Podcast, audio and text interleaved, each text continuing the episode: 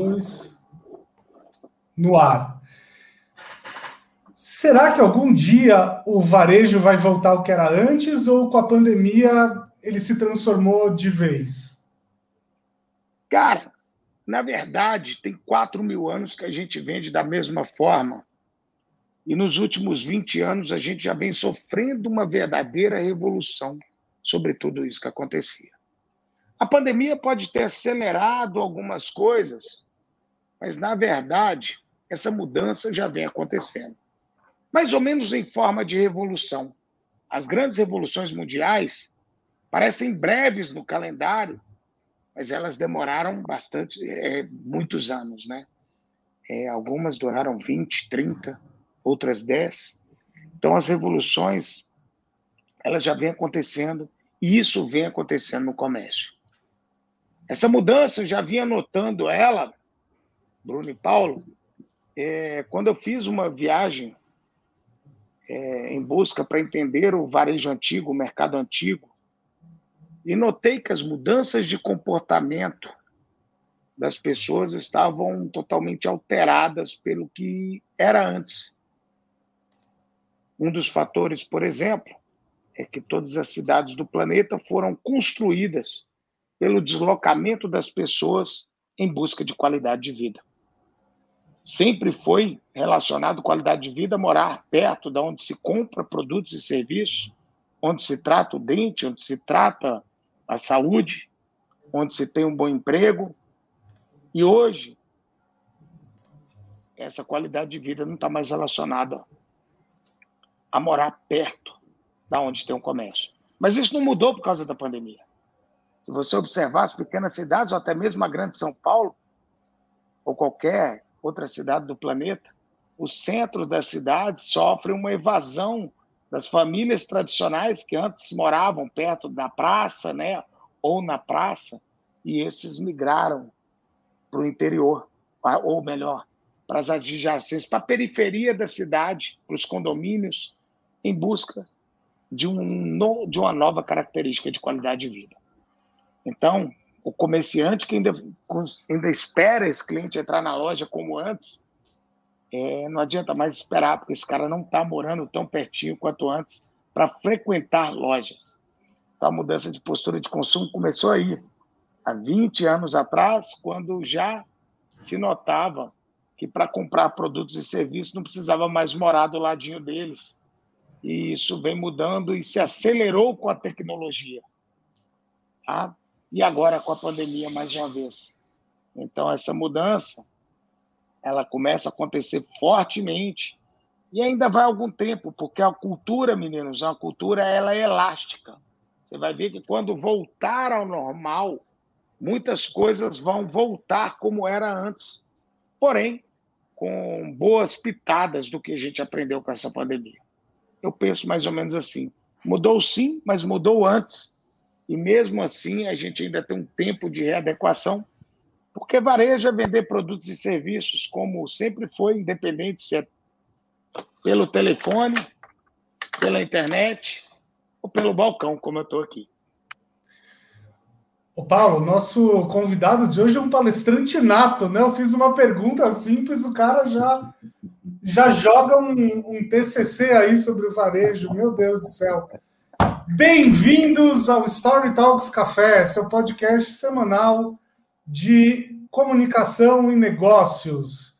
Toda semana, eu, Bruno Scartozoni, e o meu sócio, que está aí em cima de mim, Paulo Ferreira, entrevistamos um convidado incrível para falar de temas relacionados a isso.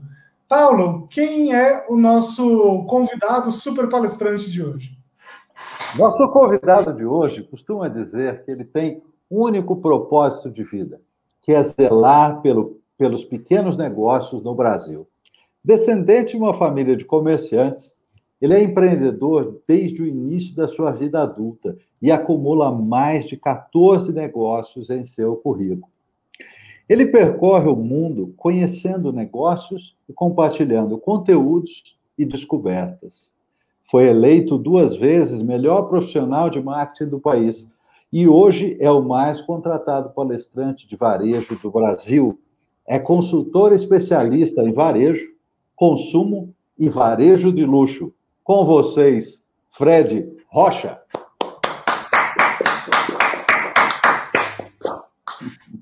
Já está desatualizado, hein? Ah, é? Empreendedor movimenta. Felizmente, Olha, tem algum lugar que que base, atualizar. a base foi do seu LinkedIn, rapaz. Você precisa atualizar Eu seu já te LinkedIn. vi lá hoje. Eu já sei que você esteve lá hoje. Eu falei, caramba, É. depois que eu vi esse texto, já, tá, já tem ele novo. Atualize a gente, então. Conta aí. É, na verdade, ganhei dois prêmios após esses dois aí, já são quatro. E já são 17 negócios. Após esses 14 aí, já chegou três novos negócios. Um é um programa de televisão, e nós já estamos hoje em 1.800 municípios através da afiliada Globo. E o outro é o Pede por Perto, que é um aplicativo que eu criei no início da pandemia, vendo a dificuldade dos pequenos negócios serem encontrados. Eu consegui aí ajudar. Nós tivemos aí nos dois, é, três primeiros meses de, de pandemia, mais de 100 mil cliques nos pequenos negócios para chegarem até os WhatsApps né, do dono do açougue, da dona Maria, que vende o tempero lá na- no mercado, e negócios que não estavam como digitais. Tá? Que legal. Teve outro aí no caminho também, mas esse foi para frente, não para variar. Depois a gente conversa desse. Ô, Fred, uma das coisas que eu, que eu mais me encanto com o seu trabalho é que quando a gente dá uma olhada aí no LinkedIn, no Instagram e tal, os, os gurus modernos, né, de varejo parecem que só, só conhecem o marketing digital, né? Só existem aquelas fórmulas de marketing digital ou nada. É, e você é um cara que ainda estuda, né, o que acontece. Claro, você é um cara antenado, você tem um empreendimento de WhatsApp, que é muito legal e tal, mas você é um cara que ainda se interessa sobre o que acontece atrás do balcão. Para esses gurus novos, parece que o balcão não existe mais, né? Quando, na verdade, as pessoas ainda saem na rua, vão comprar coisas e tal. Co- Como é que você enxerga isso? Cara, a primeira coisa, quem quer ir para empresa grande alguma coisa, é, ele tem que falar disso mesmo. Ao contrário dos pequenos negócios, as empresas grandes ou ficaram como estavam ou cresceram durante a pandemia. né? Então, eles adoram falar de digital, mas eu vou falar, eu até convido eles a fazer amor digitalmente o resto da vida e quero saber se eles vão se dar bem. Né? É, a vida é de verdade, é real, é isso aqui. E, cara, ser digital, estar digital, nada mais é do que um reflexo do mundo real, e não o contrário, como muitos são todos os dias. O cara, na hora que você vai ver a vida dele real, é uma bosta, mas no Instagram dele ele anda de lanche. né? Então, isso acontece pra... e promete o mundo para as pessoas, o mundo que ele nem mesmo andou sobre ele. É, Eu não acredito. É sério isso, Fred? Ah, vocês vivem isso toda hora, aí você vê um figura aí. Cara, na hora que eu vi É, é. aquela. É, no início da pandemia, todo mundo fazendo live para salvar o planeta. Eu Hum. falei, puta que pariu, eu preciso olhar para quem não está nesse planeta que esse povo está. Porque a grande maioria das pessoas, quem verdadeiramente caminha o Brasil, como eu já viajei o Brasil do Chuí ao Iapoque, de Kombi, conversando com as pessoas, e como eu já fiz em outros países também, né? É, as pessoas são reais. E aí eu, caramba, eu preciso contribuir com essas pessoas. Foi quando eu comecei o projeto do Pede por Perto, que era uma maneira de ajudar esses pequenos a serem encontrados. Porque, infelizmente, se nossas listas telefônicas estivessem funcionando ainda, todo mundo não teria tido problema na pandemia de negócio, porque mesmo fechado seria encontrado. É? Eu entro ali na minha lista telefônica, eu acho o Zé da Laranja e peço laranja para minha casa. Hoje, Rapaz, É, como- que lembrança curiosa que você trouxe. A, a, a lista telefônica Páginas Amarelas, se não me engano, ela foi extinta oficialmente em 2019, não foi isso?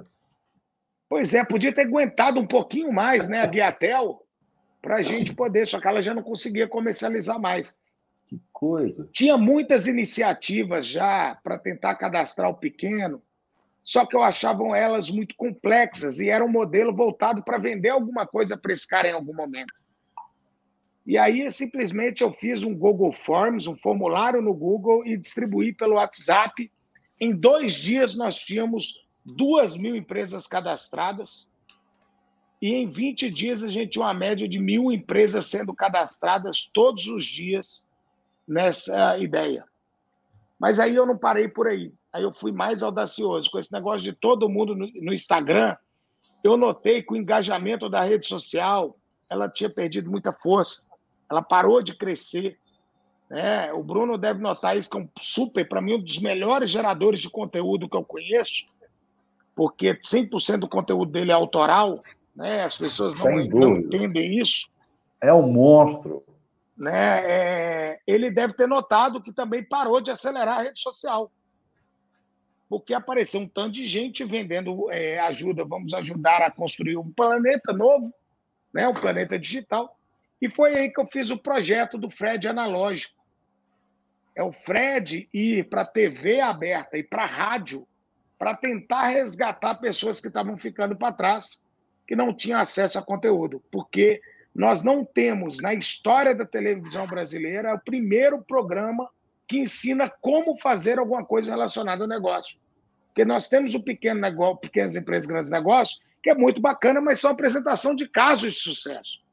Não é igual o meu programa que eu viro para o cara ensina ele a usar o WhatsApp Business. Que eu trago um Bruno Escatozano para falar, ó, usa storytelling assim, assim, assado, que vai ser legal para você.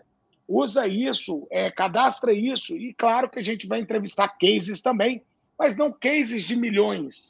Olha, o cara faturou um milhão, como se um milhão fosse muito dinheiro para uma empresa, né?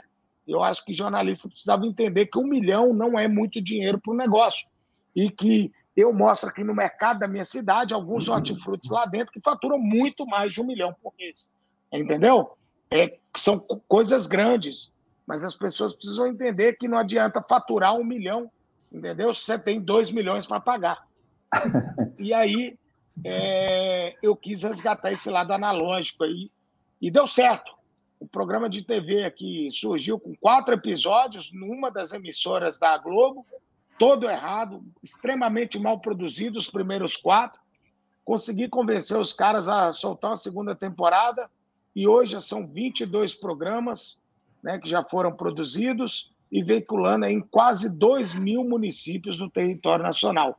E agora nós, nós expandimos com a rádio, nós estamos com um podcast semanal, que eu já quero entrevistar o Bruno também, e o Minuto Empreender, que são pílulas de minutos que a gente leva para as pequenas rádios aí para dar uma chacoalhada no empreendedor. Ô Fred, deixa eu perguntar uma coisa para você, porque assim, a gente tem algumas coisas aí em comum e uma delas é o gosto por apoiar o pequeno negócio local. Isso é uma opção que eu faço 100% dentro do que eu possa. Existindo lugares mais perto da minha casa, eu vou comprar neles existindo um comerciante menor, eu vou escolher sempre o menor, porque, como você bem lembra, 98% do, das empresas e dos empregos são, são criados pelas pequenas empresas. Então, isso é extremamente importante. Agora, na pandemia, uh, por vários momentos, eu busquei uh, alternativas locais e tive bastante dificuldade. Veja, estou em São Paulo, mesmo assim, tive bastante dificuldade de localizar alguns dos varejistas que eu costumava comprar, consumir. Qual foi a, a, quais foram as principais ajudas, as principais dicas que você ajudou, fez para ajudar esse pessoal a começar a reagir e, e se estar presente nessa outra realidade? O Paulo, é, uma coisa que eu tenho trabalhado nos últimos anos é, após o que eu entendi como é que funciona a cultura humana, a velocidade das mudanças culturais, o que a turma adora chamar de mindset, essa mudança, você tem que mudar seu mindset, é entender que toda mudança ela é lenta e para ela não ser rompida no meio, você precisa acompanhar essa mudança e fazê-la de forma gradativa. eu, em 1999, eu era cofundador do que é hoje uma das principais plataformas de e-commerce do Brasil, o Jet Commerce. E foi minha monografia na Universidade de Ribeirão Preto, aonde eu apresentei uma loja de pizza online, onde seis horas da tarde, durante a monografia, os professores entraram na loja online, escolheram o sabor da pizza, borda recheada da, do sabor deles, pediram a pizza. Claro que eu combinei com o cara entregar mais rápido, que a gente estava fazendo é, a prova lá, né? A, a, a, apresentação da monografia, que não usava esse termo chique, que é TCC, né? Que se usam hoje. E a pizza chegou, eles comeram a pizza do sabor que eles queriam e viraram para mim que esse negócio de comprar pela internet não ia dar certo. E de lá para cá eu comecei a entender que até 2004 eu tinha colocado muitas lojas virtuais no ar, mais de 200. Até 2004, depois eu coloquei muito mais também. E notei que todas fecharam. Fechava, abria, fechava, abria, fechava, abria. Todo mundo fechava e abria. Primeiro porque queria ir, porque os outros estavam indo. Ah, fulano que montou, tem que montar também. Mas o grande desafio aí é a gente entender que tem 4 mil anos que a gente monta negócios de tijolos, que a gente atribui valor a empresas que são tangíveis. E, de repente, os novos valores são intangíveis. Então, respondendo sua pergunta, nos últimos 10 anos, eu tenho ajudado as pessoas a acreditar no intangível. Mostrar para ele que não são os tijolos do negócio que faz com que o negócio tenha sucesso, Mostrar para ele que não é só a relação do digital, não, porque o cara investe um milhão numa loja física, mas não investe 10 mil numa loja virtual, porque ele não consegue pegar. Tá. Então, culturalmente, a gente passa, tá? Muitos que não conseguem ainda hoje com a pandemia investir no digital. Agora eu estou dando uma consultoria aqui. O cara ia montar uma loja de meio milhão e não quer pagar um template de um e-commerce de 400 reais. sendo que ele vai ter uma escala muito maior de vendas. Eu estou tendo problema com esse cliente de consultoria, e ó, que eu avisei tudo o que ia acontecer. E está acontecendo. Cara, você vai ter que aprender. Às vezes dele tocar o negócio, ele pega a filha dele para cuidar, e tudo fica complicado. E quer que você operacione o negócio. Cara, eu não operaciono.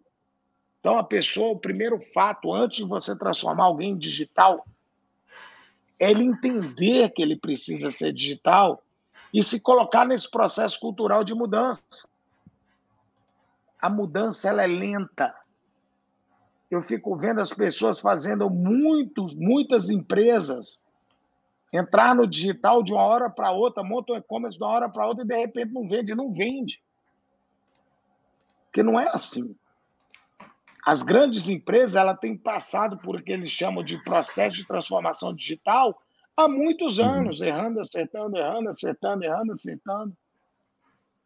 De repente, eles tiveram um cenário um pouco mais aplicável e conseguiram contratar profissionais que já eram natos como digitais e conseguiram tocar uma operação digital.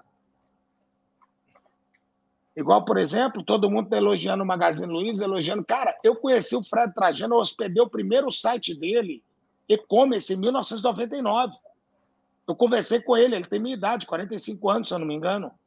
Eu lembro sentado em Ribeirão Preto, numa reunião, ele, eu quero hospedar com vocês. Isso tem 22, 23 anos.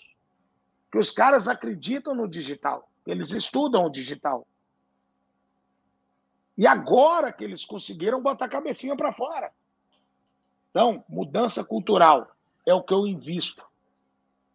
Independente se ele vai usar o WhatsApp, Facebook, qualquer coisa, ele tem que aprender a investir onde não se pega.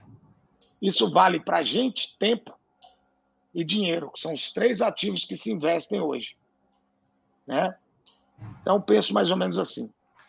É, Fred, quando começou essa história de pandemia, uh, a gente viu várias notícias né, de empresas que tinham lojas físicas e vendedores, entre aspas, físicos, e aí, de repente, toda essa força de vendas passou a virar a, a, a trabalhar pelo WhatsApp, né? Então eles viraram vendedores de, de WhatsApp. Você deve ter acompanhado uh, bastante esse movimento, talvez até em alguns dos, dos seus clientes. É, como, é, como é que foi isso? Assim? Como é que foi essa, essa transição? Porque deve ser muito maluco, né, para quem está tá acostumado a ser vendedor de balcão ou de loja há décadas e de repente tem que virar um cara que digita, né, que manda áudio, é outra dinâmica e tal. Como é que você enxerga isso? Tá, tá é, Fred, Fred, tá sem áudio, você ficou mudo aí. A frase mais dita de 2020 e 2021. É, é, você está no mudo. Agora Finalmente sim. aconteceu no próprio Story Talks Café. Fred Rocha estava no mudo, agora vai voltar. É porque essas porra aqui não dura a bateria. Fiz um vídeo hoje, hoje no IGTV do Instagram. É, assista lá uma dica sobre fone de ouvido, justamente porque é um acessório importantíssimo hoje. Ô, Bruno e Paulo, olha só, eu já falava do poder de transformar cada vendedor em uma filial. Tá? Em, em transformar essas pessoas em empreendedores dentro do negócio. Esse colaborador é empreendedor. Sabe? Pessoa tomar iniciativa e gerar seus negócios. Se o cliente não está entrando mais na loja, como eu entrava antes, o que, que eu tenho que fazer? Eu tenho que me movimentar para buscar esse cliente. E esse é o ponto mais difícil que o lojista vai passar. Porque vão voltar na cultura. Comércio sempre foi passivo. Raras exceções. Sempre foi passivo. Ele sempre abriu e ficou aqueles vendedores na porta com a mão para trás, esperando alguém para vender. Ou melhor, alguém para comprar na mão deles. É diferente. E de repente, todo mundo some. O que, que eu tenho que fazer? Eu tenho que ir atrás. Então, gerou um estímulo de ativo para o cara se virar. Por isso que eles reclamam tanto, sempre reclamaram em crises. Né? O, o Brasil sempre vivenciou crises. Eu acho que a gente tem. Um, um, a gente é calejado com crise. Mas por que, que ele reclama? Porque ele gosta quando o mercado está movimentando sozinho. Ele não precisa fazer nada. É cômodo para o ser humano. Você está em modo confortável. Só que o comércio vem mudando. Eu vou contar uma história para vocês que exemplifica muito isso. Eu passei em 2018 15 dias batendo perna em Hong Kong. Hong Kong é o maior centro comercial do planeta. É gente que não acaba mais comprando. Param-se navios americanos de guerra para descerem na ilha para comprar.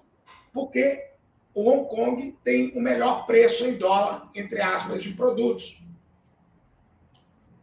E eu vi lojas fechadas em ruas que são consideradas as melhores ruas do mundo para se vender um produto.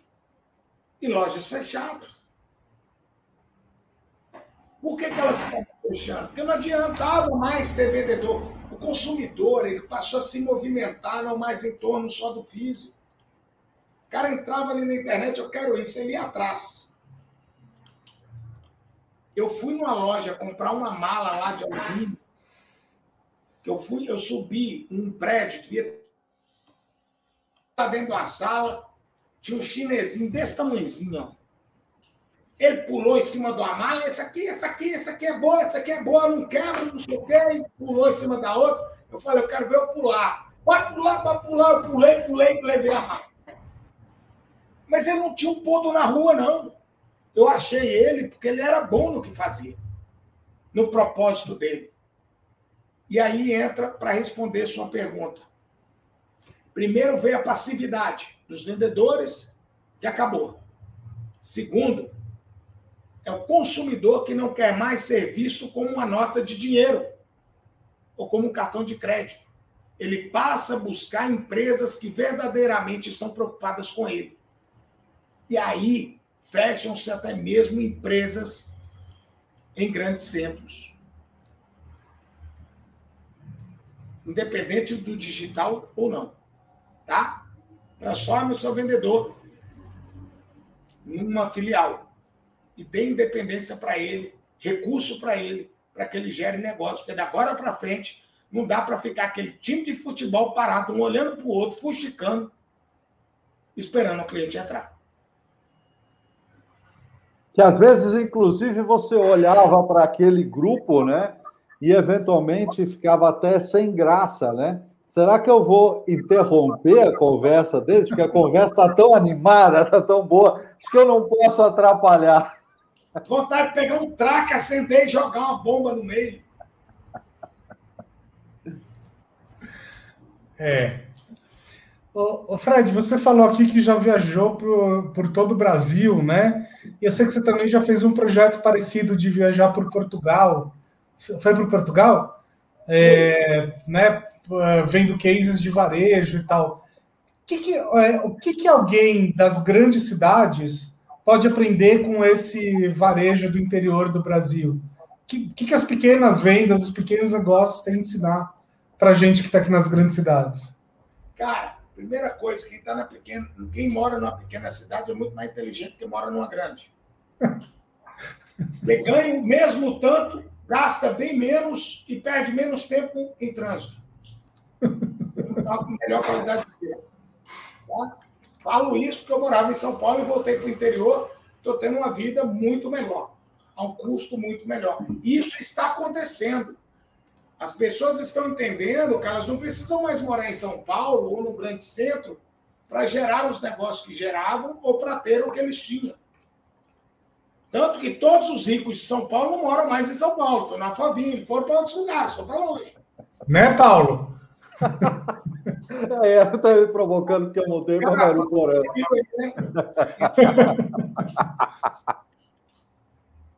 Mas é inteligência. Obrigado. Obrigado. Então, olha só. Começa, começa em qualquer lugar no mundo. Comércio nada mais é do que a troca de riquezas. A minha riqueza, o meu trabalho é uma troca de trabalho. Trabalho representa a riqueza. O meu trabalho, eu recebo dinheiro, né? Por causa do meu trabalho. Deixa eu pegar esse dinheirinho aqui. Eu tenho um dinheirinho aqui, ó eu recebo dinheiro. Esse dinheiro aqui é do tempo. Dá para ver? É, mais ou menos, mas dá para ver que é antigo. É. Dá para ver que é a nota com Juscelino Kubitschek, essa trabalho, aí, não é? Eu trabalho, recebo o dinheiro que representa o meu trabalho. Eu vou lá e troco no produto do cara, do serviço que representa o trabalho dele. É isso. Tá? Então, é uma troca. Continua sendo uma troca. Ah, mas não é um escampo. Só que é o seguinte: como eu recebo dinheiro, ao invés de eu trocar com o cara, eu tenho. É, é muito mais versátil essa representação. o que, que acontece? Quando a gente trata de diferenças. No interior, como as pessoas têm mais tempo, o comércio acaba sendo mais, mais, mais é, confortante. Porém, ele é mais ignorante, ele é menos educado ele é menos veloz, ele é mais atrasado do que o de um grande centro. Tá? Porém, ele é mais feliz, ele é mais educado, tá? Porque as pessoas não exigem tanto tempo que um negócio num grande centro tem. Agora, quando a gente viaja o Brasil ou viaja o mundo, Portugal, por exemplo, eu fiz de Sagres a Melgaço, de carro, ponta a ponta. Fiz o Brasil do Chuí e Oiapoque, ponta a ponta. Estados Unidos também eu já fiz a, a costa toda aqui da Califórnia, de Seattle, né? Que está lá no, no, topo, até lá embaixo, até um pouco mais que Los Angeles ali, eu entrei, e fiz também na lateral. Fiz o Oriente Médio também, de carro. Essa história é ótima. Saí do Israel, Jordânia, Cairo, é uma loucura. 3 mil quilômetros de carro, fui parado 37 vezes por militares, revistaram o carro 17, quase fui preso em 7. Mas foi divertido. e outros países. Fred, o que, que a gente aprende com as pessoas? Quanto mais você convive com gente, mais você aprende sobre elas. E a tecnologia, que as pessoas tanto balançam a bandeira por ela, nada mais é do que um meio para facilitar com que os propósitos se escalem ou facilitar a vida, facilitar para que o seu propósito aconteça cada vez mais. É isso que eu acredito. Então, se eu conheço pessoas, estudo pessoas e sei o que as pessoas precisam, eu uso a técnica da empatia há muitos anos, eu começo a utilizar a tecnologia verdadeiramente para ajudar essas pessoas. E aí a tecnologia funciona. Tem muita gente que usa o Instagram só para expor o produto e não vai resolver nada. Tem muita gente que usa a tecnologia do jeito errado e vai piorar as coisas. Então, conhecer pessoas, independente de na capital, no interior, ou aqui ou do outro lado do mundo, é tudo mais ou menos parecido. Só muda as culturas locais. Mas todo mundo quer ser bem atendido. Pagar o mínimo possível tá? e receber um produto que, de preferência, que surpreenda as expectativas, ou no mínimo faça o básico bem feito. E, e quando, né, quando a pandemia, quando a questão da pandemia melhorar um pouquinho, para onde mais que você quer viajar para decodificar o varejo? China. Dá cafezinho aqui. Ah. China. Eu, tava, eu cancelei a viagem para a China um dia antes de sair. Nossa. Eu estava indo lá, podia ter pegado esse Covid logo de cara, ficado livre, não. Devia ter ido. Você vai ver como é que as pessoas vendem morcego em Wuhan? E dava para ir mesmo. Não, não ia para Wuhan. Ia lá. Mas, cara, eu quero estudar muito Oriente, acho que eles ensinam muito, tá? Eu gosto muito do Oriente. Eu gosto muito de estudar coisas antigas, que eu acho que tudo se repete de alguma forma, tá? É... E eu quero viajar, voltar a viajar bastante, porque eu não sou um cara, Paulo e Bruno, que sou um amante da leitura. Eu gosto de viver o meu próprio livro. Então, ao invés de eu, de eu ler histórias dos outros, eu vou viver a minha história, vou construir minha história. Para isso, eu tenho que me movimentar. Não adianta eu ficar aqui. Se eu estou aqui parado, eu vou ter que ler a história dos outros. Mas eu sempre, desde lá do início, eu gostei de criar meu próprio repertório, viver as minhas próprias, os meus próprios caminhos porque nós sabemos que nós estamos com escassez de criatividade gigantesca, porque todo mundo lê os mesmos livros, assiste as mesmas séries e querem montar as mesmas coisas para todo mundo se fuder igual. Desculpa o palavrão. Sabe que, acho que eu nunca te falei isso, mas eu, eu sempre te uso como exemplo, inclusive. É, porque vários amigos e pessoas, enfim, ao meu redor, é, me, me perguntam assim, Bruno, eu, eu quero fazer que nem você, né? Quero dar palestra, quero produzir conteúdo, por onde que eu começo, né? E uma das referências que eu dou é justamente você. Eu sempre falo para as pessoas te seguirem. Porque eu falo assim, o Fred é um cara que, está, que colocou os pés dele num assunto, né, que é varejo e vendas, e aí ele produz conteúdo para ele cria projetos para isso, né? Então, ele vai viajar o Brasil, vai viajar Portugal, vai viajar não sei onde, tudo isso vira conteúdo. Então, eu não sei se você sabia disso, mas eu sempre te, te dou como referência. É, Agora, o desse que eu fiz há sete anos atrás, oito, é, foi trabalhar numa loja uma semana escondido, antes desse Like a Boss, esses três chegarem aí. E eu fiz isso algumas vezes. Fiz um reality show de varejo, o primeiro do mundo. Agora todo mundo está fazendo essa porra, eu quero que eles se lasquem para lá. Mas eu fiz primeiro. Ô, Fred, agora você deveria transformar essas viagens num livro, né?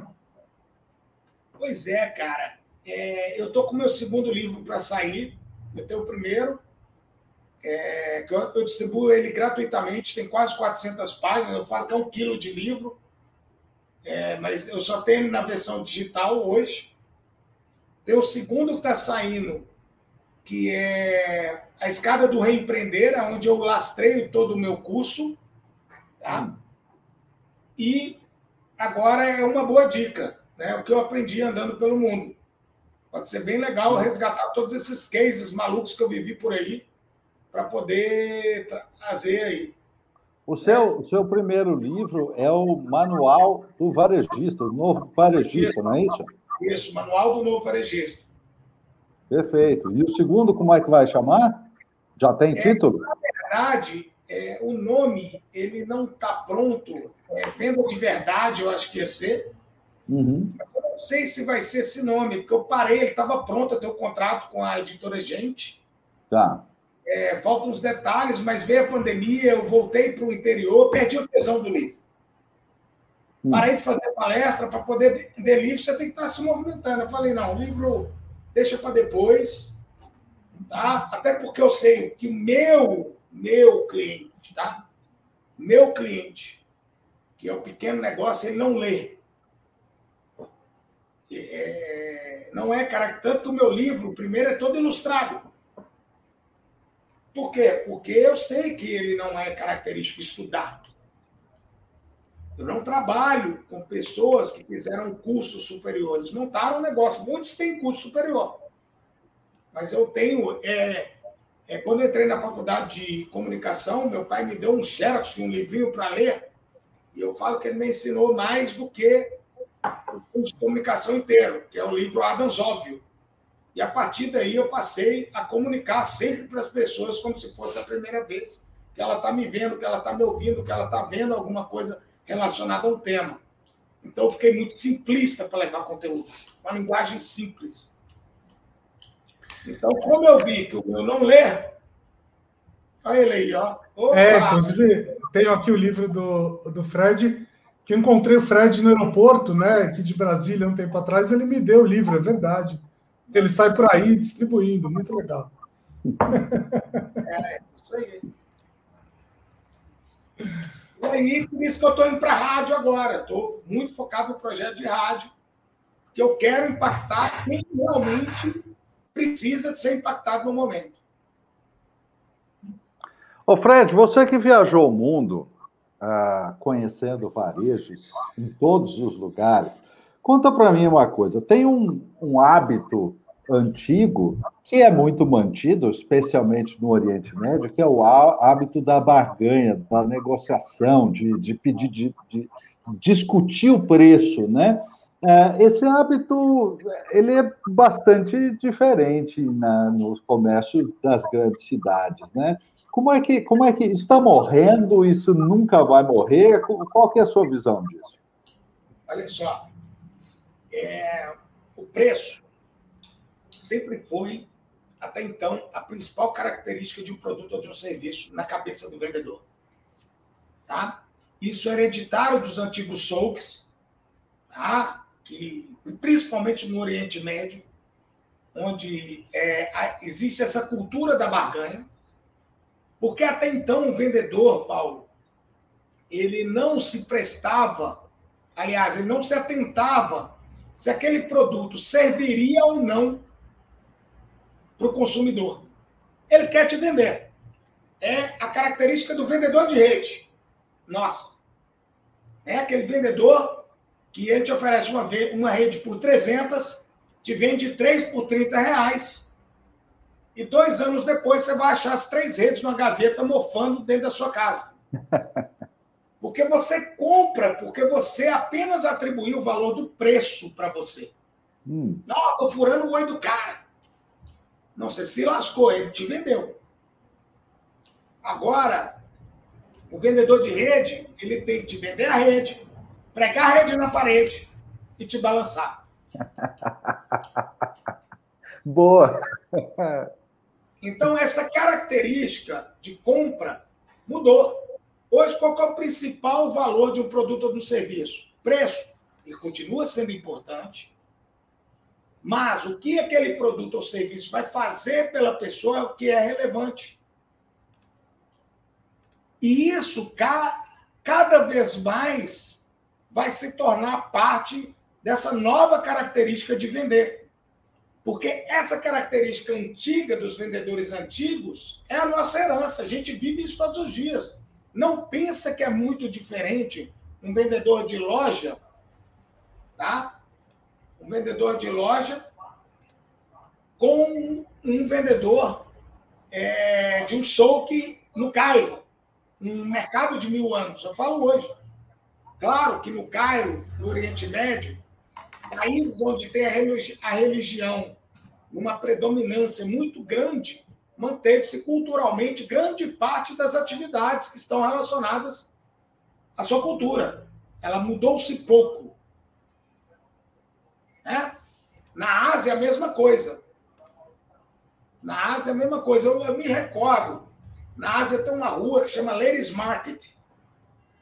E para você ter uma ideia, os camelôs são tão poderosos que eles esmagaram. A rua fechou, eles esmagaram os pontos comerciais a ponto de todos os pontos comerciais serem fechados. E hoje eles guardam suas barracas dentro dos pontos comerciais que se fecharam por causa deles. Sério? Que loucura! é o seguinte: se você não interessa pelo produto, não olha, não. Porque se você olhou, fudeu. A tia pira você. Ela vem atrás de você. Você quer pagar quanto? eles são extremamente agressivos e acham que o preço é a única, é a única qualidade do produto. Isso acontece ainda hoje. Você entra dentro da loja, vendedor que você nunca viu na sua vida, o cara vira para você e fala: Olha, custa 20 reais essa caneca, mas para o senhor é 10. Nunca me viu na vida, eu não pedi desconto. Por quê? Porque ele acredita e a venda, se eu não comprar, é porque está caro. E está caro é quando eu não percebo o valor. E eu só não percebo o valor naquilo que não me tem filosofia. Aí o preço passa a ser relevante.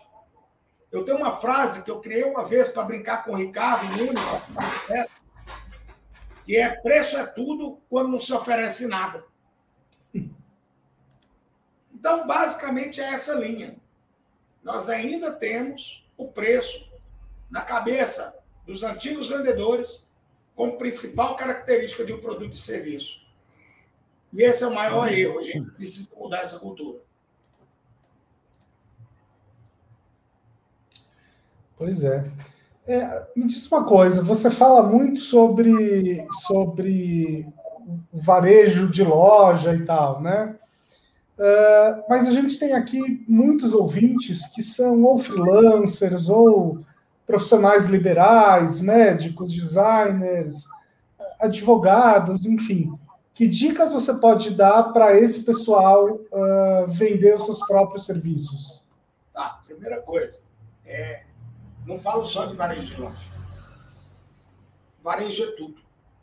Advogado é varejista, médico é varejista, varejo é serviço tudo que eu vendo, que alguém vai usar o que eu estou vendendo, que eu não vou revender, inclusive em relações B2B, existe a característica de varejo, que eu estou vendendo para a sua empresa usar. Ela não vai revender. Então, varejo vem do de uma venda pequena, unitária. Em Portugal, como eles são muito bons no português, né, são muito mais óbvios, é, não é varejo, é retalho. Quer dizer, uma venda picada. Que vem do americano também retail. Aqui que inventou essa palavra varejo, mas na verdade é uma venda, é um telefone para você usar um telefone, ou dois, três para sua casa. Mas você não vai pegar no moderno telefone e vai vender para poder ganhar dinheiro.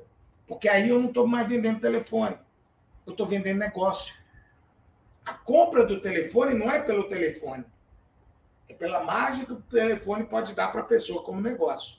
Então, muita gente, às vezes, é, às vezes eu me deparo com algumas indústrias que vendem lingerie, por exemplo, para revendedora, né, a sacoleira vender lingerie, eu falo, gente, vocês não vendem lingerie.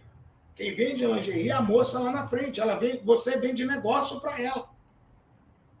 Vocês precisam ter essa visão que ela não está comprando a lingerie para ela usar, não. Ela tem que aprender a vender lingerie. Eu falo, o seu foco O seu propósito tem que ter duas camadas aí para poder atuar. Dar ferramenta para essa mulher vender cada vez melhor.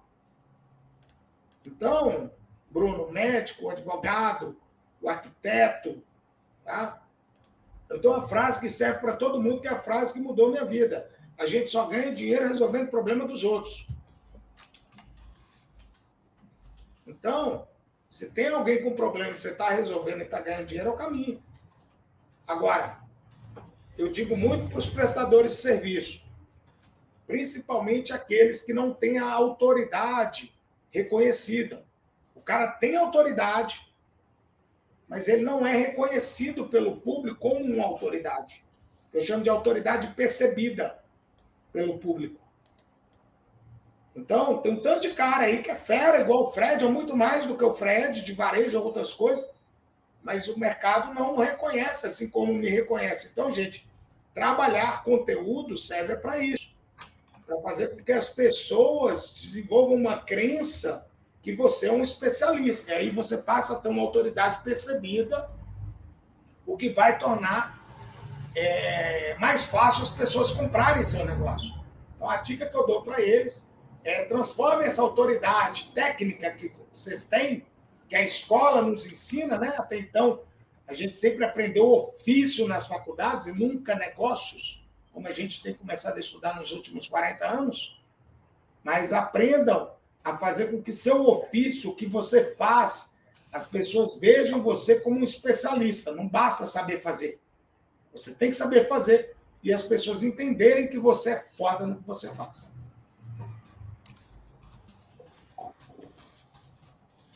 Conteúdo, conteúdo, conteúdo, exatamente. É, acho isso, acho isso muito, muito forte. Adorei essa, é, essa sua frase, porque é exatamente isso, né? É, é, diferente você ser bom no negócio, você ser visto como bom naquilo. Né? São campos completamente diferentes. É, e aí, assim, tem muita gente, inclusive, que nem é tão boa, mas é vista como. Mas que tem autoridade, né? E essa pessoa, no final do dia, ganha mais dinheiro, essa é a verdade.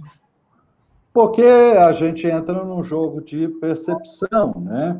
É, não, não, né, é o que o Fred estava falando, não é só a pergunta se você sabe, é se os outros sabem que você sabe.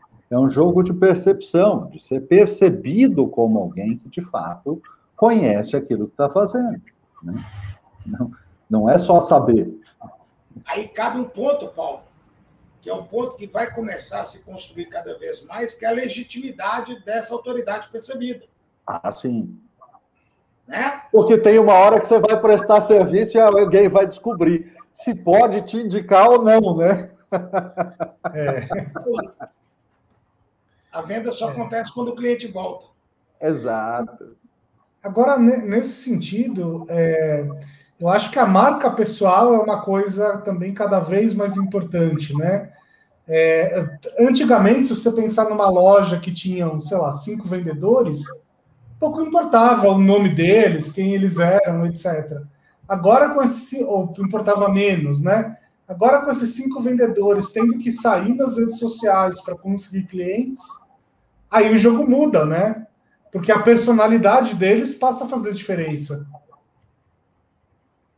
Ô Bruno, o que é uma marca pessoal? Olha só, vamos fazer uma reflexão com as pessoas aqui. Todo mundo tem um nome. E eu brinco muito com o nome da minha mãe, né? Minha mãe tem um nome engraçado, chama Edertrudes. Tá? Mas a Edertrudes construiu uma marca na sua vida, na sua história, que quem a conhece não estranha mais o nome dela. Porque é, as atribuições de marca sobre ela é muito maior do que o nome dela. Então, primeiro ponto, as pessoas não confundam seu logotipo lindo com uma marca. Muita gente acha que o logotipo é a marca. Não. O logotipo representa a sua marca e vai representar quando ele for reconhecido. Segundo ponto, eu brinco muito, né? É, as marcas, é, até falo em relação ao nome da mamãe, né? Eu peço um dono de uma picape Mitsubishi para escrever o nome da picape. Ele não vai escrever nunca aquele nome. Então, é, a gente não pode confundir o nome com uma marca. Muita gente pede para fazer um logotipo e acha que aquilo é uma marca. A marca nada mais é do que você constrói na sua história. Então, tem 10 anos que o Fred está aqui, gerando conteúdo, batalhando, viajando, criando conteúdo próprio, é, excepções verdadeiras, vai trabalhando, trabalhando, trabalhando. Chega uma hora, as pessoas começam a perceber aquilo e vai desenvolvendo. E aí a gente traz um comparativo sobre autoridade percebida e não percebida, porque às vezes o cara faz uma faculdade, fica fera em propaganda, pô, o cara estudou, legal, fez uma universidade. Vem outro menino, estuda como vender a propaganda, ao invés de só aprender a fazer propaganda para os outros, ele aprende a vender para ele, e é o que acontece. O médico estudou o tempo inteiro como ser médico, ele não aprendeu a vender como ser médico. Aí vem outro cara que levou a faculdade meio na barrigada, mas foi lá e estudou como é que vende para ser médico. Putz, o cara bombou, tem um milhão de seguidores. Eu falo, meninos, se eu tivesse 1,85m, cabelo, barriga sarada, eu tinha 2 milhões de seguidores. E contasse. Entendeu? Então, é, é mais ou menos por aí. Mas eu, como gosto de criar meu próprio conteúdo, de vez em quando eu posto uma frase de outra pessoa para testar. Aí vai lá, dá aquele engajamento bacana, mas eu continuo na minha linha, não vou mudar ela. Eu não estou atrás de seguidor por ter curtida só para ter, não. Eu estou atrás de pessoas que buscam um conteúdo diferente. Entendeu? Então é. Você acha que, você acha que gente bonita vende mais? Puta que pariu, muito mais. Caraca, bicho. Você sabe que você pode ser cancelado aí por essa frase aí. É, eu não tô falando mentira, não. Vou me cancelar. Mas é. E quem tá falando é o cara feio. Não, mas existem sim essas características. Olha! Segue as pessoas que têm mais seguidores, como é que são, ou o que, que são, ou eles falam mal de alguém, são polêmicos para poder gerar engajamento, ou são bonitos. Tá cheio de influenciadoras lindas, maravilhosas. Minha filha, por exemplo, fica dançando, tirando foto, porque a linda tem quase 300 mil seguidores no TikTok. Vocês estão entendendo? A linha é um caminho. E eu não estou criticando isso que é certo ou que é errado, estou falando que é, tem melhores benefícios, sim. Você acha que uma loja bonita não vende melhor do que uma loja feia? Claro, claro, não, claro que vende. Mas é, eu, eu acho que tem uma, uma coisa que nos últimos tempos está tá ganhando muito destaque e ficando mais clara, né? que é a diferença entre número de seguidor e eficácia uh, de mensagem, porque isso não é sinônimo, não é sinônimo. Tem gente que tem muito seguidor e consegue converter aquilo em influência realmente. E tem gente que tem muito seguidor, mas não consegue mover nada, não consegue vender sem camisetas. Não é verdade? Essa história da camiseta aí, ela já vem há tempos aí. É um ótimo é. É, pois é, porque para o volume de seguidores que a pessoa tinha, nem me lembro o nome dela, mas para o volume de seguidores que ela tinha, vender camisetas tinha que ser uma piada, porque era um percentual ridículo de pequeno. E não aconteceu. Então, assim, uma coisa é volume, outra coisa é eficácia, não é? E eficácia, Paulo, está muito relacionado. É, eu falo muito para as pessoas, Fred, eu montei meu Instagram, estou botando meus produtos lá. Primeiro, a rede é social, ela não é rede comercial. Segundo ponto, quando eu vendo uma camiseta, o que, que essa camiseta faz pelas pessoas? Pô, essa camiseta tem um preço bacana, tem alguma coisa. Qual que, o que, que aquele produto faz pelas pessoas? Se coloca no lugar das pessoas antes antes de postar. Putz, eu vou botar essa camiseta aqui para vender, mas é uma camiseta que tem um preço que todo mundo tem e não tem diferencial nenhum só porque eu estou falando que é uma camiseta. Não, aí eu vou lá e crio uma frase, coloco na camiseta e muitos vão ver, putz, essa camiseta me representa. Pronto. Ela passou a ser um outdoor, né? Para a pessoa colocar. Eu sempre usei as camisetas. Aliás, eu não me esqueço da época quando eu era criticado por ser um palestrante que usava camiseta para dar palestra. e camiseta estampada. Entendeu? Que eu estampava as minhas próprias frases. Aí depois eu via quem me criticando usando também. Falei, é assim que é bom. Eu tenho uma história muito legal disso. É, eu fui funcionário, fui gerente da Portaria de Linhas Aéreas em 1997, 1998. E eu queria adesivar o avião. Cara, vou fazer uma propaganda no avião, vou adesivar esse avião. Me mandaram embora. Agora todo avião é adesivado. Eu falo que ser inovador demais, a gente só dança. Porque tem momentos em que o interlocutor ou as pessoas em volta não está pronto, né? Para perceber aquela inovação. Exato. Por isso que eu falo com as pessoas: cuidado com essa inovação. Primeiro, façam uma percepção se a inovação verdadeiramente facilita o que você está propondo para as pessoas. Eu digo que a inovação é um facilitador para que o propósito aconteça. Se ela está facilitando, elas vão adequar rapidamente a sua inovação. Se ela é simplesmente algo diferente e revolucionária, você vai ter dificuldade. Vai demorar tempos para o mercado absorver. E eu tenho vários exemplos disso. Vários, vários, vários. vários. Meus pessoais. Ô, ô, Fred, nessa sua andança, qual foi a venda mais difícil que você já fez?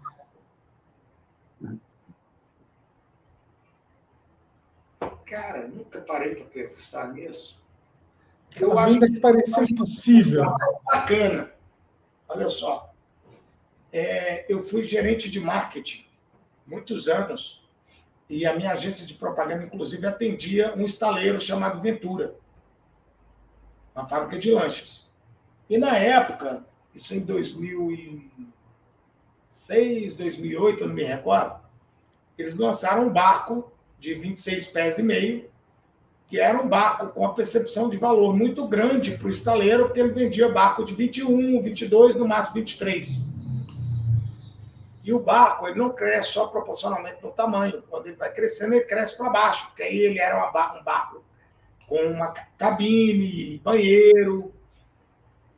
E eu era, eu estava lá montando o stand, porque eu tinha que entregar, porque eu era agência de comunicação, mas eu acompanhava o evento, porque o marketing era terceirizado. Eu sei que no primeiro dia ninguém tinha vendido um barco desse. Eu sentei com um cara lá, começamos a conversar, conversar, conversar. Isso na proa do barco, em cima da, do solário.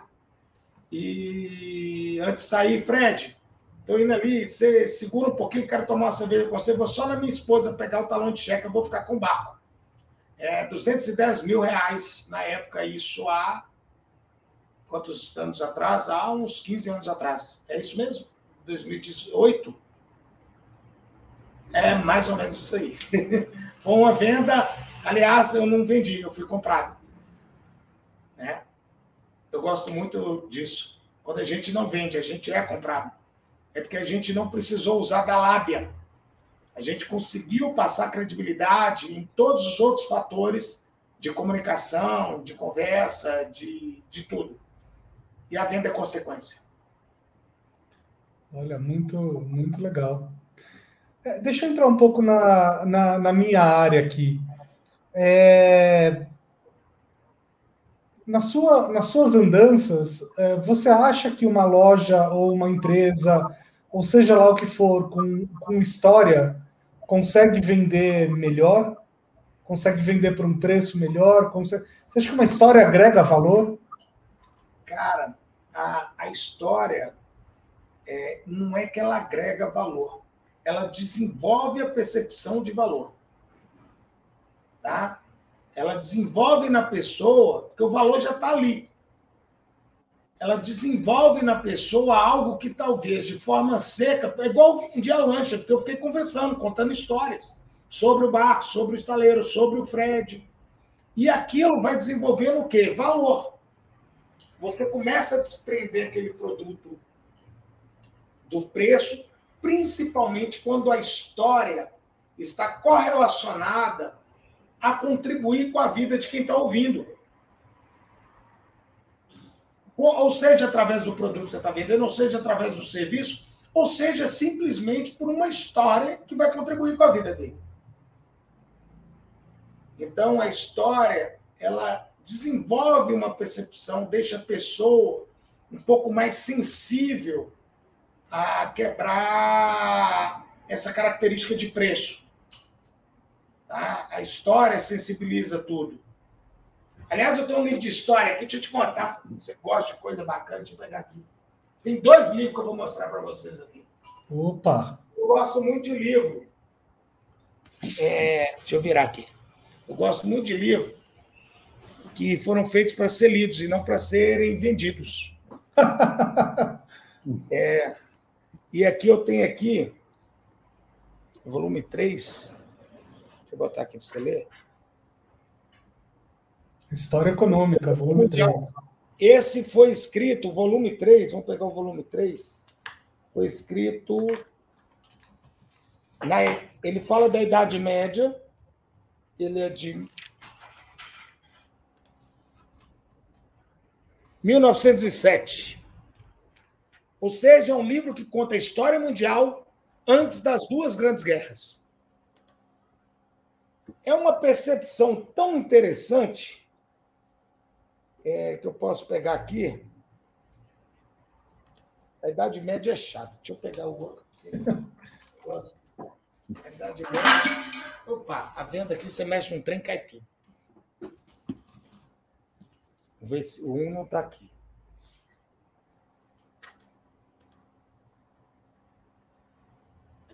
Falando sobre a história. Se o transporte de seda era feito por água, isso eu comprei em Portugal, tá? Por isso que. E que por isso os chineses, com Z, tá? Não é com S, não. Levavam por mar até o Ceilão os povos que vinham negociar faziam-se depois dos seus navios para o Golfo Pérsico. Não sei se vocês sabem, é, o Golfo Pérsico ali é onde nasceu os fenícios, os grandes vendedores, né? E aqui fala do caminho de Constantinopla, como é que era feito essas linhas de comércio pelo caminho do, da Constantinopla. Além desse livro aqui, eu tenho um aqui, ó, de 1614, nossa. Dicionário prático de comércio. É. Você tem até fluxo de caixa naquela época. E pode falar qual é a diferença para hoje? Nenhuma. Conciliação. Ação ou efeito de consolidar, de pôr de acordo pessoas que estão em divergência. Aqui é um dicionário do comércio. O que é compra, calcionado, calções empregados. Então, é bem interessante, eu falo com as pessoas, a coisa só se redesenha. É, enquanto o povo fica estudando ferramenta, a gente estuda gente. Porque ferramenta a gente acha quem sabe usar, né? Ô, Fred, de um certo modo, a gente estava falando agora há pouco de autoridade e autoridade percebida, e o que você está dizendo aqui também é que a história é o modo de fazer, de criar a percepção justamente do valor que já está lá, ou seja, valor e valor percebido. É isso aí. Muito bom. Muita gente está aí assistindo já estudou aqui, ó. Ô, Paulo, esse é do seu tempo, hein? Brunão, ó.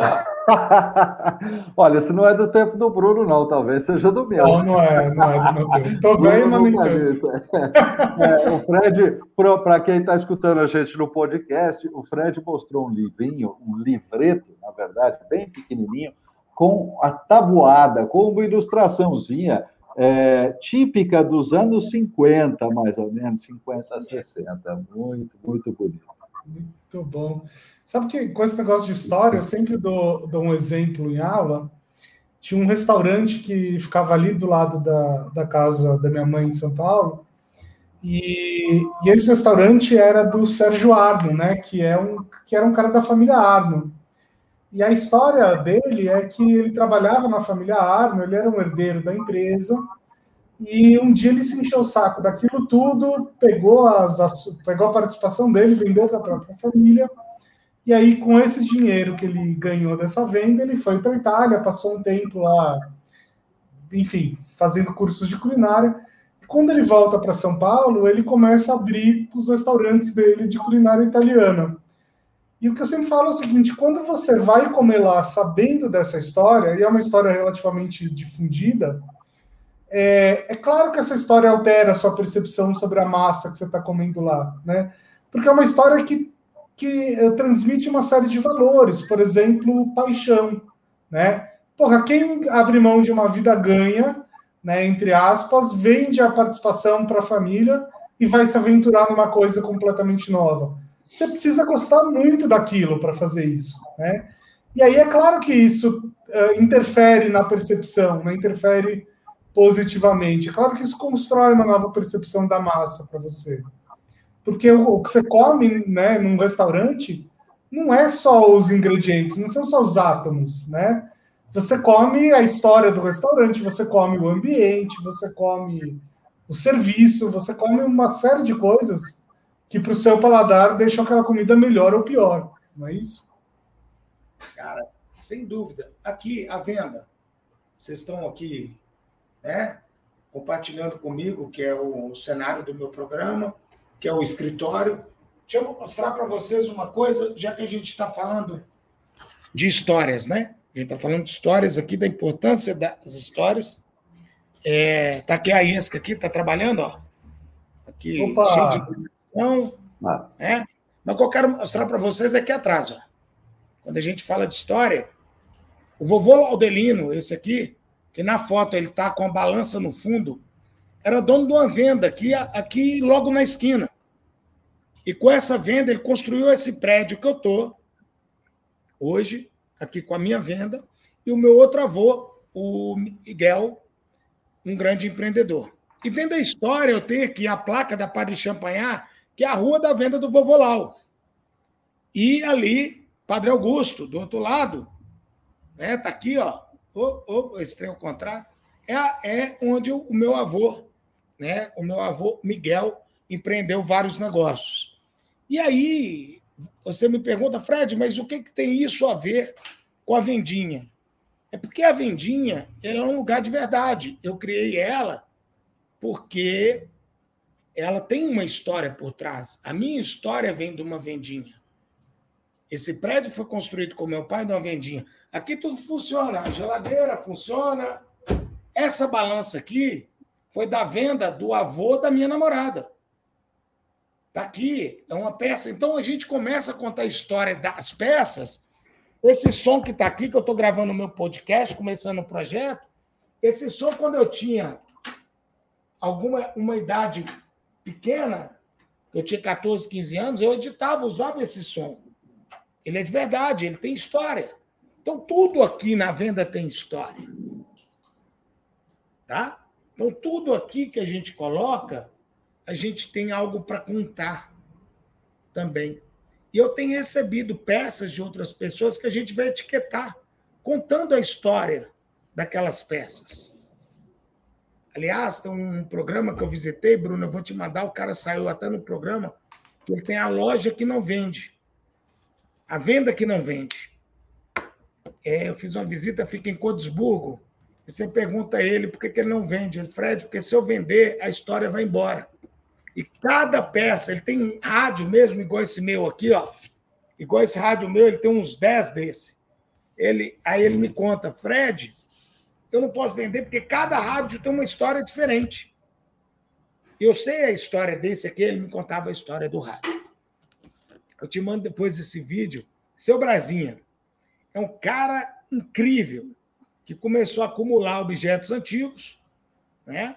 e criou uma loja que não vende nada, pelo contrário, ele pode até trocar com você, mas é porque ele coleciona histórias através desses objetos. E aí você passa o dia com um cara desse, você imagina que MBA que é.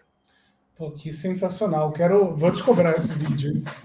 Sensacional. Bacana, bacana mesmo. Bastante.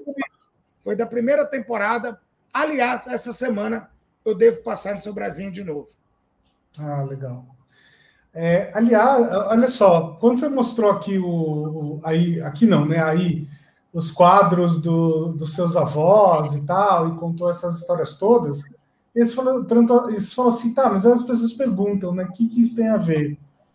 É, cara, é, você, é um, você é uma autoridade em varejo, né? Quando você conta a história dos seus antepassados, pô, isso te dá ainda mais autoridade, porque você não é um cara que veio do nada, né? Você já tem todo um, um histórico familiar ligado a isso e tal. É, e é engraçado como muitas pessoas não percebem, né? Muitas pessoas têm ativos incríveis de histórias e, e não percebem que isso tem um valor. Né? Isso, isso acontece com alguns dos meus clientes, por exemplo. Às vezes eu falo assim, nossa, mas sua história é incrível, por que, que ela não está no, no, site? Ou por que, que você não faz um vídeo? Por que, que você não conta? A pessoa fala, ah, mas quem vai querer saber disso? Né? Eu acho que a questão não é quem vai querer saber, talvez ninguém queira saber. Mas quando a pessoa fica sabendo, né, isso altera a percepção. É esse o ponto. E o Paulo me passou agora um insight incrível que eu nunca tinha pensado. Quando eu fiz a minha viagem pelo Brasil, a ideia era transformar em um livro, tá? É... Mas devido a alguns problemas com o palestrante que foi comigo, a gente preferiu não ter o livro. Mas é, o Paulo falou, Fred, por que você não pega essas viagens e transforma no livro? Eu pensava só na viagem pelo Brasil, do Chuí ao Iapoque. Foi muito divertida porque eu fiz de Kombi, né? foi 60 dias de estrada, dormindo em posto de combustível. Foi uma história muito bacana, isso tem o quê? É, cinco anos.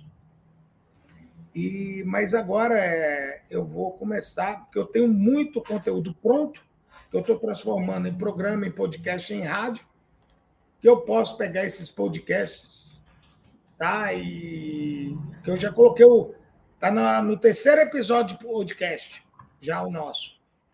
Eu falo coisas aleatórias.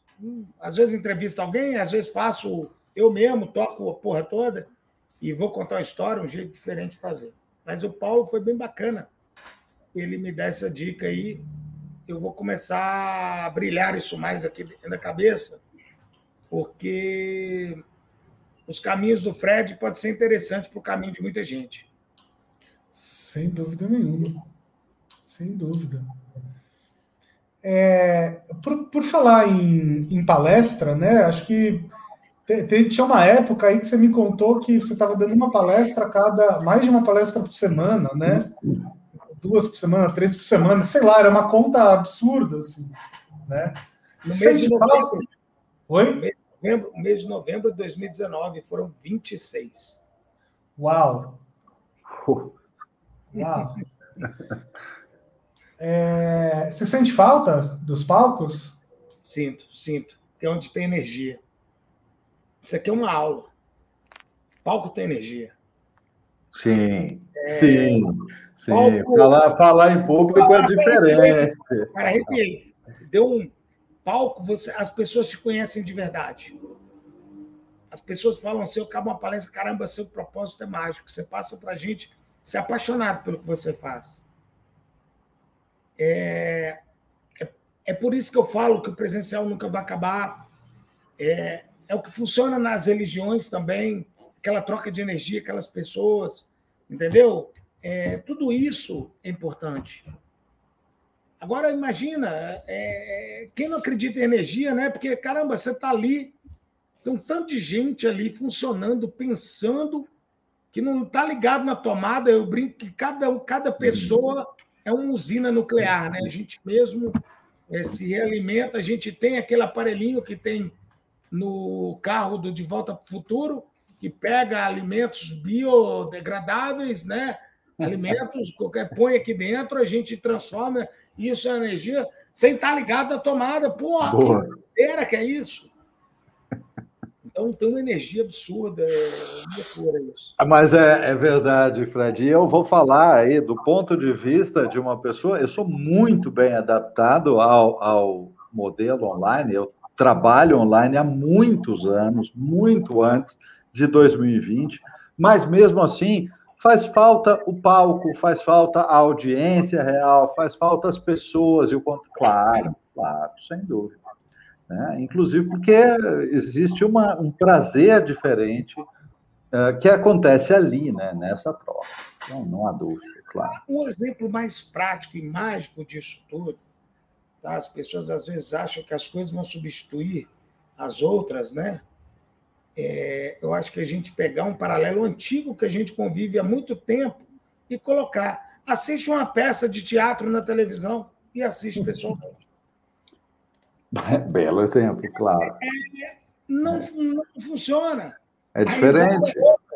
Cara, teve peça de eu passar mal de rir de eu assistir na TV e nada. Entendeu? Então, é diferente. Uhum. É... E vai cada vez mais ter digital e cada vez mais presencial. É, agora, agora, eu quero, agora eu quero saber quando é que você vai fazer o, o nosso curso. Para quem não sabe, o Fred foi uma das primeiras pessoas a comprar ingresso para o nosso curso. Isso na primeira edição, final de 2017. É. E ele nunca apareceu, ele está com crédito vitalício até hoje. Tá. Não, e eu fiquei, cara, como é que eu peço de volta para os caras o dinheiro? Os caras começando o negócio, precisando daquela grana para viajar, para estar tá lá. Eu falei, não, depois eu faço. Depois eu faço esse negócio. Já que eu não assisti, pelo menos investidor fui. Sim, e está com crédito vitalício, Fred. O curso que você levantar o dedo, você está inscrito. Uma hora eu vou assistir, vai ser muito que gostoso. Que bom, vai, vai, ser, ser gostoso. Tá com os amigos. Muito bom, muito bom. E você está morando, você falou que você mudou de volta para o interior, você está morando em qual cidade agora? Eu estou em Montes Claros, no norte de Minas. Terra do Pequi. E aí? E aí? Terra do quê? Do Pequi? Pequi. Goiás, Mas isso é, isso é Minas ou é Goiás? Como assim? Minas. O Pequi aqui é duas, três vezes maior que o de Goiás. É mesmo, é? É. Montes Claros vive do Pequi, é um dos maiores produtores de Pequi. A região aqui do mundo. É uns piquizão, rapaz, mas é bom. Que coisa. Eu voltei para cá, e tudo isso aconteceu daqui, desse estúdio aqui no interior. A gente está crescendo o Brasil com o programa. Na hora que voltar a rotina, felizmente, Montes Claros é uma cidade de meio milhão de habitantes, com cinco, seis voos diários. Então, olha, é, não é um fim de mundo, não. Bacana, bacana. É, isso aí é uma coisa que nos. Oi? Aqui tem muita coisa legal. Não, e assim, isso é uma coisa que nos últimos anos, eu espero que a gente consiga manter isso, né? Nos últimos anos, uma série de cidades é, receberam aeroportos e, e, voos mais regulares, que é uma coisa que é mais simples, né? Nos Estados Unidos, no Canadá, isso existe, países grandes, né? Que têm uma rede suficiente ali para se fazer isso. E o Brasil sofreu com a falta disso por um tempo, espero que que consiga manter né, esses voos regionais. Isso é muito importante. O problema é operar no Brasil o avião, né? É, o litro da é. gasolina é 10, 12 reais. Do, pois é. Da, da, apesar que os aviões é, de grande porte eles voam com querosene, mas é muito cara a gasolina de aviação, né? O combustível de aviação. As uhum. operações são muito caras. Teve uma época que o Brasil subsidiava esses voos para gerar progresso. Né? Ah. É, eu acho importante, sim. Mas os aviões, logo, logo, eu acho que isso não tem volta, não. O país está crescendo, está cada vez melhor, apesar que todo mundo só enxerga que está ruim. Eu acho que a gente tem evoluído, sim, politicamente, economicamente. É, eu brinco muito que as pessoas antes só sabiam discutir futebol, agora já sabem discutir política, já sabem que existe um tal de Supremo é, então, vamos que vamos. É, eu só acho que não precisa de votar em nenhum dos dois que o povo está falando, né? A gente podia ter o Bruno aí para ser candidato. Eu adoro o Bruno. Eu adoro quando o Bruno dá uma ferpada para qualquer um dos dois lados aí. E eu escrevi um áudio. Eu fiz um áudio que eu acho que é legal até para os seus textos. Eu queria que as pessoas parassem de torcer para políticos como se torce para times de futebol. Porque o time de futebol, quando está roubando, a gente está torcendo. O time de futebol, quando ganha roubando, a gente está torcendo. Quando está na segunda divisão, a gente está torcendo. Mas político, não. O cara fez errado, tem que se lascar. Então, gente, político não é time de futebol. Pode continuar torcendo para essa merda desse time seu. Mas troca de política e pega um bom. É, é, a qualidade, qualidade é importante aí, né? O cara pode ser fanático pelo time, tá tudo bem, tá tudo legal, mas na política é bem mais sério. É, você vai, gente, é, tá na segunda divisão, tô torcendo, não tem problema. Vai lá, se lasca com o time. Mas não vamos fazer isso com o político, não. Não Sabe tem você, você, é a segunda pessoa esse ano que, me, que falou que eu deveria me candidatar a alguma coisa, né? Mas eu, eu tô fora disso agora. Não, é, é zoeira. Agora eu tô fora. posso, posso assessorar candidatos bons. Aí pode ser. Eu também estou à disposição para trabalhar pela política, mas pela política boa, entendeu? E eu acho que tudo é política. O pessoal fala, eu não me intrometo na política. Pois eu sou político também. Mas eu sou político dentro da minha área. Eu ajudo, eu brinco muito que eu ajudo muito mais do que muitas federações que tem aí. Eu sozinho ajudo o comércio. Né? Eu tenho poder de associação porque meu propósito é muito grande. E, Fred, se, tudo, se tudo é política e tudo é varejo, político é varejo também? É. É. O prefeito, para ganhar um voto, ele vai ter que ajudar as pessoas. A gente só ganha o voto resolvendo o problema dos outros. Se ele não resolver, ele não vai ganhar. Não ser, é um anti-one, né? Ele faz pelas pessoas, ninguém vai revender o que o político fez. Se você fizer um paralelo, é assim. É uma correlação, é uma correlação de consumo, sim. É, pois é. Pois é. Não tem garantia nem devolução, esse é o problema, né? um fudeu. É, mas agora tem o tal do impeachment, né? Os impeachments. Estão lascados, viu? Olha para um lado, olha para o outro, olha para baixo, olha para cima. Vamos lá, seguimos com saúde.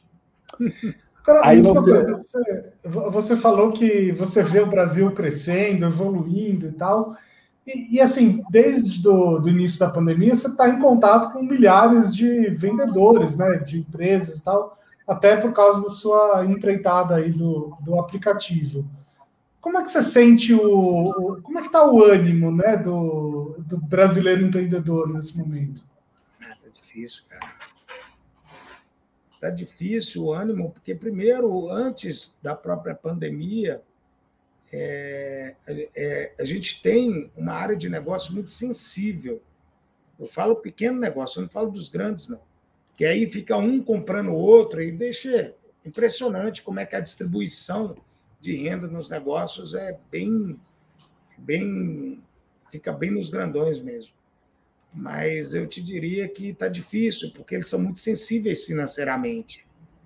É, o cara fica fechado um mês, é, ele não tem capital para pagar, ele não tem caixa. E, igual eu te falei, empresa grande não parou de operar. É, eu fiz uma pesquisa no LinkedIn, tá todo mundo faturando, todo mundo crescendo. E os pequenos não. E aí aparecem os marketplaces, que é mais um intermediário sobre algo que eu venho criticando muito, porque as nossas margens de precificação não possibilitam a existência desse intermediário, sejam o Mercado Livre, o Magazine Luiza ou até mesmo o iFood. O iFood é um ótimo negócio para o médio, sabe? Mas para o pequeno é muito difícil. Ele vai ter que reaprender a colocar preço e muitos vão fechar, assim como muitos vai colocar seu e-commerce lá no Magazine Luiza achando que, putz, vou vender online, e de repente, é, num mês o cara dá comissão de graça para ele, no outro ele dá uma rasteira, sem querer, não é nem a intenção, não, mas é porque a precificação dos negócios é, ela não foi feita mais para a quantidade de intermediários que a gente tem. E eu tenho feito muito uma, uma reflexão, e tem um artigo que eu escrevi alguns anos atrás, que diz o fim dos intermediários. O consumidor, na sua busca incansável por melhor preço e melhor percepção de valor, desde o início da história, claramente ele quer quebrar intermediários. Ele quer chegar em quem está produzindo. E agora, com a tecnologia, isso cada vez está mais próximo. Os marketplaces são verdadeiras é, estações para receber as indústrias. Uma indústria vai lá, cria um nome de uma loja e, na verdade, ele está vendendo para o cliente final. Cada vez mais nos shopping centers você vê lojas direto Né? A loja da Baianas, por exemplo, já vende direto para o consumidor. Antes vendia aqui, ó. Antes era na vendinha que vendia Havaiana. Aqui minhas tiras de Havaiana para vender. Quebrou, gente? Compra aqui, viu? E hoje, por exemplo, a gente tem aqui na nossa cidade uma das maiores plantas de alpargatas do planeta, é aqui em Montes Claros. São milha, milhões e milhões de pares fabricados por ano. E não tem mais intermediário. Então, gente, nós estamos vivendo um momento em que o consumidor está cada vez mais próximo de quem produz. E cada vez mais o serviço vai ser o grande diferencial para você ficar no mercado. E quando eu falo serviço, é o serviço que está atribuído ao seu produto, ao que você vende, a velocidade da sua entrega, a qualidade do seu atendimento. Isso que vai fazer a diferença, porque preço você não vai ter. É, sabe que aqui onde eu moro tem um restaurante que está no iFood, está em todas essas plataformas e tal mas alguns meses depois que estourou o negócio da pandemia, eles também criaram um site próprio, né, para você pedir. E aí o que eles começaram a fazer é o seguinte: ah, no site próprio o frete é mais barato. No site próprio tem promoções e tem pratos que não tem no iFood. Então, quer dizer, eu percebi que eles, eles uh, atraem os primeiros clientes pelo iFood e depois fidelizam pela plataforma própria. Esse é o caminho. Esse é o caminho. Esse é o caminho. Ou seja, a venda só acontece depois que seu cliente volta. Vou repetir a frase. Mais Olha. do que sempre. Uhum, uhum. Fred é um grande frasista, né? Já não tem várias é, aqui. É, opa.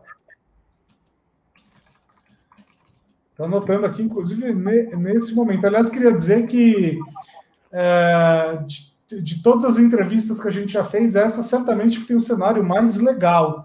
Então, se você está ouvindo pelo podcast, dá uma, uma olhadinha no nosso canal do YouTube para pelo menos ver aqui o, o, cenário do Fred, que ele está no, no estúdio barra escritório onde ele grava. Nem é, estúdio, nem venda. Venda a do venda.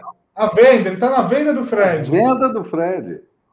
Que, que é incrível. Ele toda hora ele tira um objeto de algum lugar e mostra e tal. Então dá uma olhadinha no, no vídeo também, porque. Então, esse é um programa que vale muito a pena assistir no YouTube para poder ver as imagens das coisas todas que o Fred está mostrando aqui, é verdade. Ah, tá, tá microfone com Elvis. Muito bom. Sensacional. Muito bom, adorei essa plaquinha também, adorei. É, quero, essa é ótimo. Quero uma dessas. Maravilha. Muito bom. Gente, que bacana, viu? Tem mais perguntas? Vamos conversar mais? Opa, vamos conversar mais uma hora, se você quiser. Quer dizer, se bem que uma hora não, porque depois eu e o Paulo a gente tem um, um curso para dar aqui. Não, Mas... eu tenho... Agora. Senão ficava mesmo, tá gostoso, nem viu o tempo passar. Olha só, olha só. Eu adoro gente melhor do que eu, cara. Putz. ai, ai. Ô, ô, Fred, onde as, as pessoas que estão te ouvindo e que querem ter mais contato com você, onde é que elas te acham? Ah, aqui, ó, na Avenida Santos Dumont, 36, Montes Claros, Minas Gerais. Agora, se não quiser ter contato nenhum, pode ir pela internet mesmo. Aí procura Fred Rocha no Google, que você me acha milhares de, de coisas. Arroba e... eu acho. É, aqui tem, alguma, tem alguma rede social onde você esteja mais ativo? É, todas. É, aqui no, para quem está ouvindo no podcast, a legenda do Fred tá arroba Mundo do Fred Rocha, tudo junto. Fala no Instagram que é mais divertido, é mais informal. Instagram, isso. O LinkedIn é um saco. Aquele lá eu tenho outro lugar difícil. Eu não, eu não tenho tempo de ficar contando aquelas histórias mentiras. Ah, hoje eu cheguei no meu trabalho, meu chefe me disse, dois pontos reticências, abre parágrafo. Você está demitido porque você chegou atrasado. Você, ah, tem dó. Ou então aqueles vídeos que o povo fica postando, né, que eles pegam só para viralizar, aí fica aquele trem lá. Mas tô lá também.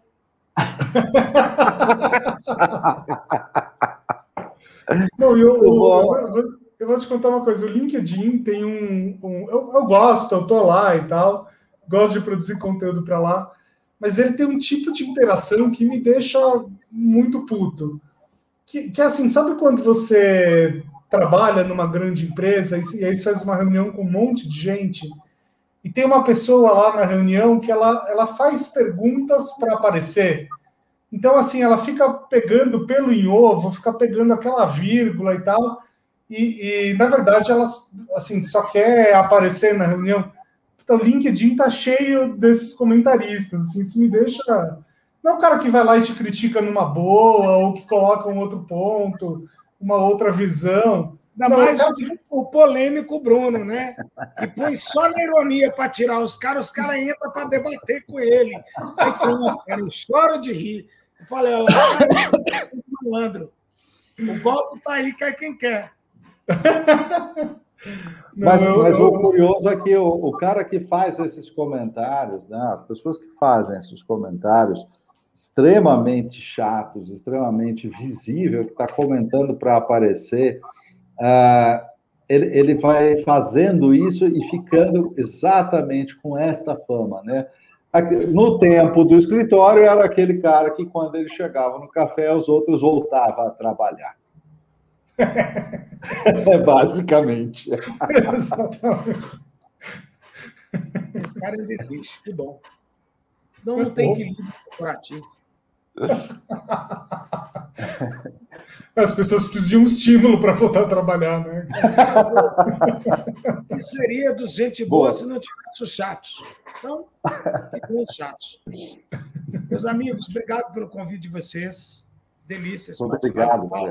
Muito prazer estar aqui com você. Brunão, quero você no meu podcast para gente falar de storytelling. Opa! Estaremos lá, convite, convite aceito. Fred, muitíssimo obrigado pela presença, foi divertidíssima a conversa aqui. Quando, quando você aparecer no nosso curso, a gente faz um novo episódio ao vivo, né? Os três ao vivo. Transmite, isso. Isso ainda vai acontecer. Aliás, de repente faz um curso aqui na cidade e a gente vem conversar no meu balcão, né? Olha, pronto, pode ser. Bom, pode ser. É, faz, faz um curso aí na venda, é bom. Vai ser divertido. Isso. Ótima, ótima ideia. É, muito bem, então, pessoal. Muito obrigado pela audiência de vocês. Não deixa de se inscrever no canal, clicar no sininho, fazer essas coisas todas aí. Se você está ouvindo né, a versão podcast, clicar no sininho. Se você está ouvindo a versão podcast, também se inscreve no podcast. E se você gostou desse programa, indica é, para as pessoas, tá bom? É, solta aí nos grupos de família, então, ao invés de ficar falando de política, indica podcast, que é muito mais legal. É isso aí, gente. Beijo, gente. Tchau, tchau. Obrigado, Fred. Valeu.